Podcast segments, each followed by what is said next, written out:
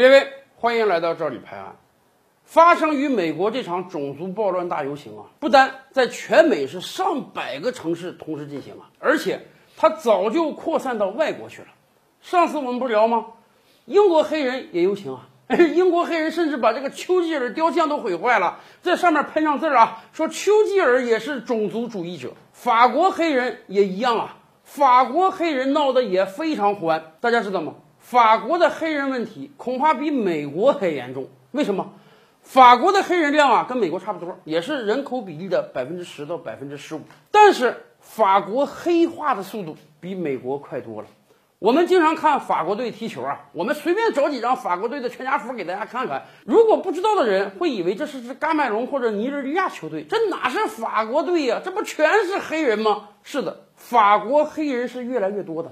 甚至有统计资料显示啊，法国某个城市过去几年婴儿出生中啊，百分之六十是黑人，只有百分之四十是传统白人了。也就是说，假以时日，再过那么几十年，法国可能有一半人口要是黑人了。所以，法国黑人啊，也要借这个机会来主张自己的权利。按道理讲啊，欧洲那个环境相对而言没有美国种族歧视那么厉害，但是法国黑人也要抓紧一切机会。声张自己的权利，以至于啊，逼得这个法国警察都出来游行了。法国警察为什么要游行？因为警察上层鉴于黑人游行的情况，给法国警察下了一道新命令。这个命令就说啊，以往法国警察在抓捕犯人的时候啊，经常性的使用锁喉这个动作啊，警察部门上层认为这个动作太危险了，有可能造成伤亡，所以从现在开始要求警察不允许再用锁喉的动作，而且。警察学校也不允许再培训这样一个动作。同时，法国警察上层部门也严正的告诫每一个警察啊，你们在执法的时候要小心，千万不要有种族歧视的想法。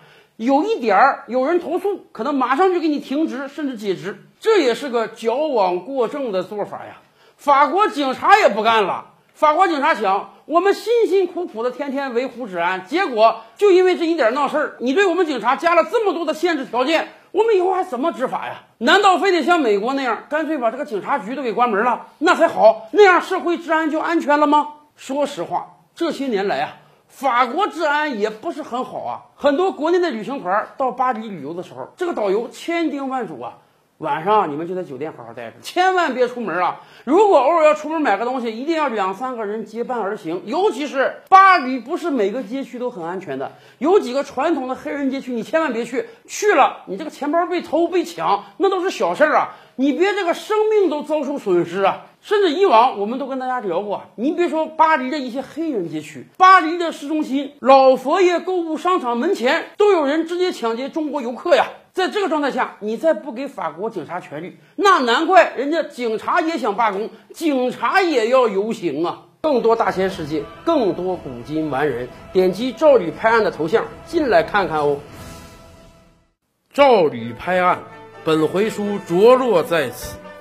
欲知大千世界上有何等惊奇？自然是且听下回分解。